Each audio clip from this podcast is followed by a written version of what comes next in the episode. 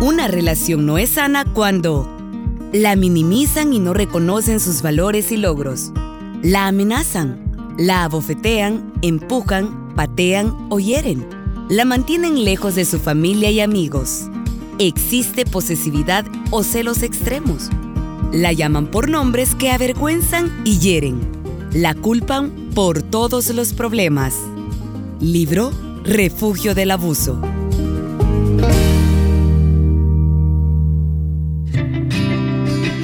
El libro cuya lectura voy a compartir en este mes se titula Refugio del Abuso. Lo escriben Nancy Clark y Catherine Kroeger, dos especialistas en el tema de abuso contra la mujer. Su objetivo al escribir este libro es llevar sanidad y esperanza mujeres abusadas. Inicio la lectura. El camino hacia la esperanza. El abuso es feo, siempre es malo.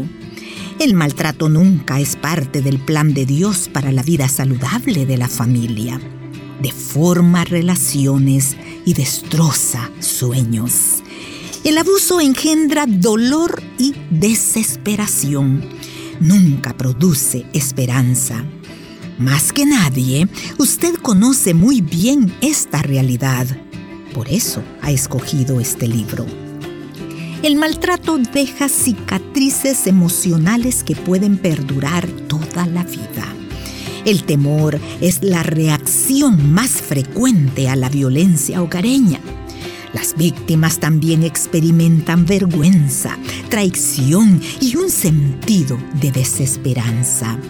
A veces simplemente es muy difícil saber a quién acudir y en quién confiar.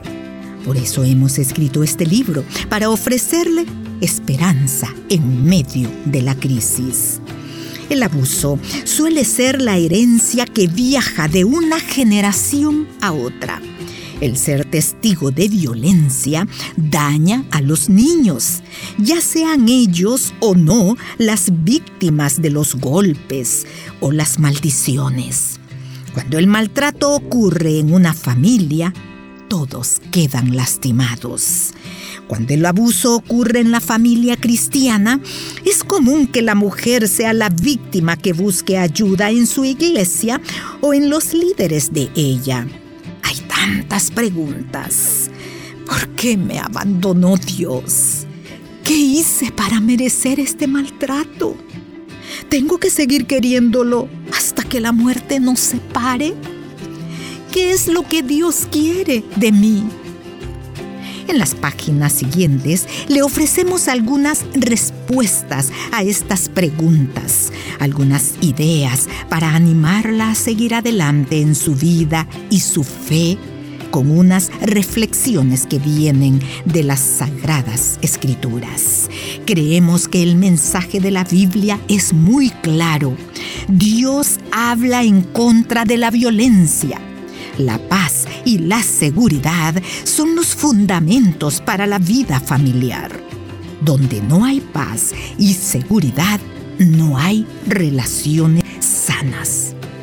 El camino hacia la esperanza, la sanidad y la integridad será largo y duro.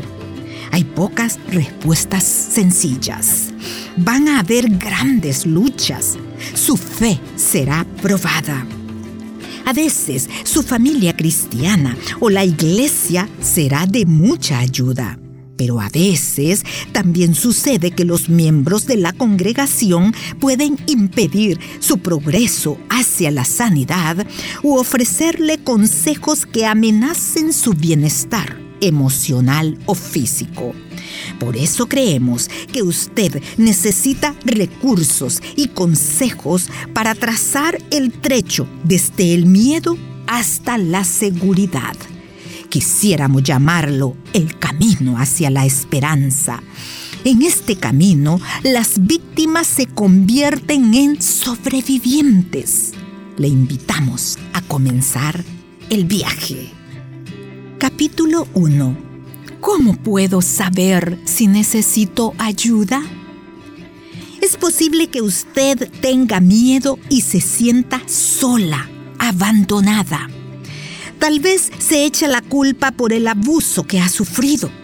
Tal vez se sienta abrumada, con vergüenza. Puede ser que sienta la presión de guardar silencio en cuanto a todo lo que le ha pasado. Toda su energía se consume en mantener apariencias, fingiendo que todo está bien en casa. Posiblemente se siente decepcionada con su congregación y malentendida por sus amigos más cercanos. Si solo fuera posible volver atrás, si solo usted pudiera mejorar las cosas, si solo la violencia terminara. Pero usted no está sola. Millones de mujeres alrededor del mundo, muchas de ellas cristianas, han sido maltratadas o tiranizadas por un hombre que prometió ante Dios que amaría y cuidaría a su esposa hasta que la muerte los separara. No obstante, la mayoría de las esposas maltratadas se sienten solas. Como el abuso sucede detrás de puertas cerradas, la gente de la comunidad o de la congregación no lo ve. Así que las víctimas sienten que no tienen ni cara ni nombre. El silencio y los secretos abundan. Cuando una familia está en crisis, ¿lo sabe alguien? ¿Cómo suena el grito de auxilio? ¿Cómo es la desesperanza de una mujer golpeada? ¿Es posible identificar a las mujeres que viven con miedo? Cuando algunas mujeres se enfrentan con un peligro que amenaza su vida, piden ayuda otras sufren en silencio. Algunas mujeres tocan a las puertas, otras esperan el rescate. ¿Qué ha escogido usted? El maltrato nunca es parte del plan de Dios para la vida saludable de la familia. Con esta frase concluyente termino la lectura de hoy. Por hoy esto es todo. Muchísimas gracias y hasta la próxima. Puedes escuchar este programa en SoundCloud. Busca el perfil de Radio Restauración. Ingresa a listas y luego clic en Entre Libros.